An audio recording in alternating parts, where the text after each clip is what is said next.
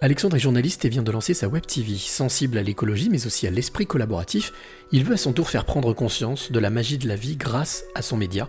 C'est la rencontre inspirante du jour. Alexandre Chabel, je suis journaliste et producteur de Chic Planète TV. Alors Alexandre, Chic Planète TV, c'est quoi? Chic Planète TV, c'est une web TV sur Internet, les réseaux sociaux, qui a pour mission de mettre en valeur toutes les actions des entreprises, des artisans, des commerçants, des agriculteurs, des PME, des PMI en matière de RSE. Alors qu'est-ce que la RSE c'est la responsabilité sociétale et environnementale des entreprises. Pour faire court, c'est un peu le développement durable des entreprises. Alors, il y a deux choses qui m'intéressent chez toi, Alexandre, c'est ce côté journaliste, média, et ce côté environnement. Alors, première question, journaliste, tu es tombé euh, dedans par hasard ou c'était un choix? Tout petit. Je me souviens à l'âge de 11 ans, en 1981, alors que Mitterrand n'était pas encore élu, j'étais déjà dans une radio pirate à l'époque et j'étais animateur. Donc ensuite, on a réussi à avoir le statut de radio libre, mais ma carrière, elle a commencé tout jeune. C'est une vocation. C'est ce que j'allais te demander, une vocation. Donc, euh, et c'est quelque chose qui est familial ou pas du tout? Non, pas du tout. Moi, je suis né dans une famille de musiciens classiques. Mon père était violoniste dans un orchestre et euh, ma mère était professeure de solfège.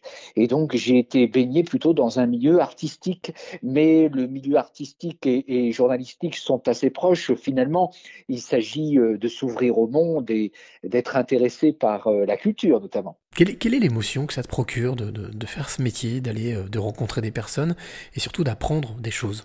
Ben, je crois que c'est un moteur fondamental que d'être en lien avec le monde et avec les autres. Euh, je pense que notre société souffre évidemment, c'est un peu une porte ouverte, mais de trop d'individualisme. Et donc ce métier me permet de casser ces barrières, de casser ces codes. Et aussi, ça m'a autorisé à garder une âme d'enfant. Je pense que pour s'intéresser à ce que font les autres, il faut garder une certaine forme de fraîcheur, être toujours dans une position un peu étonnée, sans tomber dans la naïveté, mais avec ce regard qui permet de voir la nouveauté, d'apprécier les différences. Voilà ce métier, voilà pourquoi je l'aime. Tu parles d'âme d'enfant, est-ce que la créativité fait aussi partie de, de ton quotidien?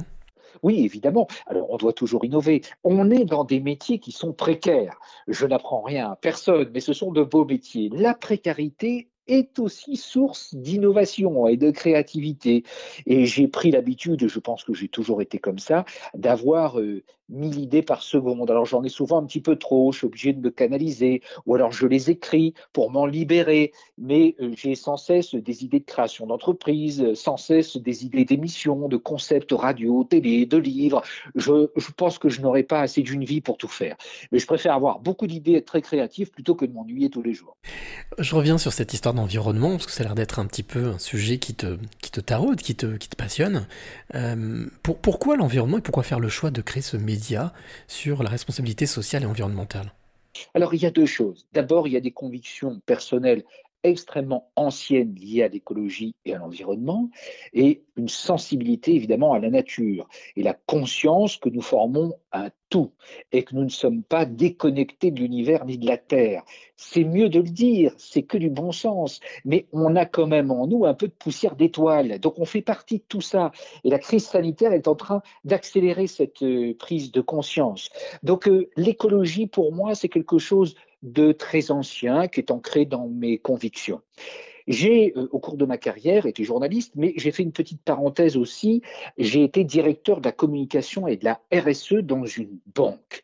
Et là, j'ai pris conscience que la RSE était quelque chose qui avait du mal à émerger. En tout cas, les chefs d'entreprise sont un peu gênés, pris entre l'envie évidemment légitime de faire du profit et de croître, et en même temps l'urgence de réduire un peu la voilure et d'atteindre, pourquoi pas, une forme de sobriété heureuse qui est défendue euh, par Pierre Rabhi. Je vous parle de Pierre Rabhi parce que j'étais en train d'écrire mes fiches il y a quelques instants pour mon émission et on aura Pierre Rabhi dans l'émission, euh, une interview euh, très courte là-dessus, mais Pierre Rabhi remet bien les choses à leur place et, revient sur les fondamentaux.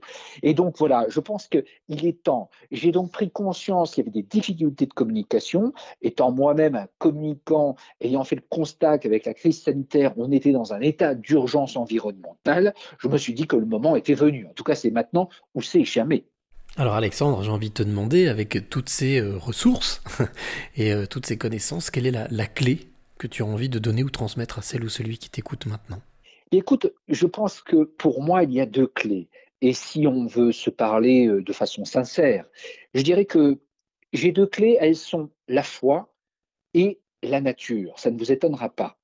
Et les deux vont ensemble. Je crois que la foi, c'est ce qui manque le plus aujourd'hui. La foi, c'est un moteur. On peut avoir foi en ce qu'on souhaite. Là, je n'irai pas plus loin. Mais il faut croire en quelque chose. Il faut savoir se remettre à quelque chose d'un peu plus grand que nous. Et c'est ce qui nous manque aujourd'hui. C'est-à-dire qu'avoir foi en l'unique matériel ou en l'acquisition uniquement a bien montré ses limites. On a besoin d'autre chose. Et il faut croire, je pense, à la capacité en l'humanité à évoluer. C'est ce qui est en train de se passer en ce moment. C'est pour ça que je garde la foi.